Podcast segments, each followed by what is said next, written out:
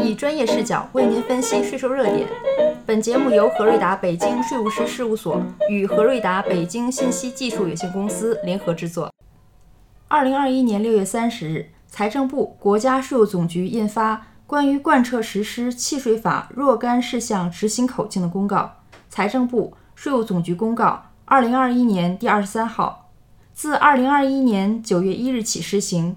主要内容如下。一是明确征收契税的土地、房屋权属，具体为土地使用权、房屋所有权。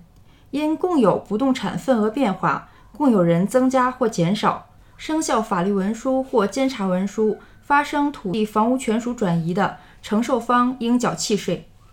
二是明确契税计税依据的九种具体情形，包括：一、土地由划拨改出让的，以补缴的土地出让金为依据。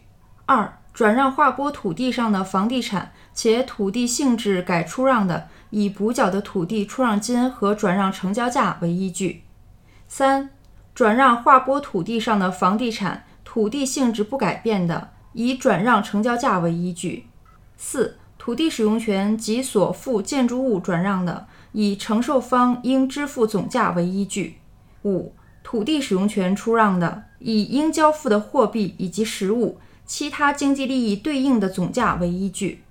六、房屋附属设施与房屋为同一不动产单元的，以承受方应交付的总价为依据，税率与房屋相同；若为不同不动产单元的，以转让成交价为依据，税率依当地规定。七、已装修房屋的装修费应计入计税依据。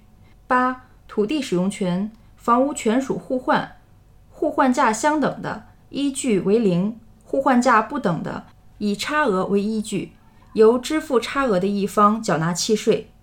九、契税的计税依据不包括增值税。三是对享受契税免税优惠的非营利性学校、医疗机构、社会福利机构的依法登记情况以及土地、房屋的用途做了具体规定，并要求符合契税减免的纳税人按规定申报纳税。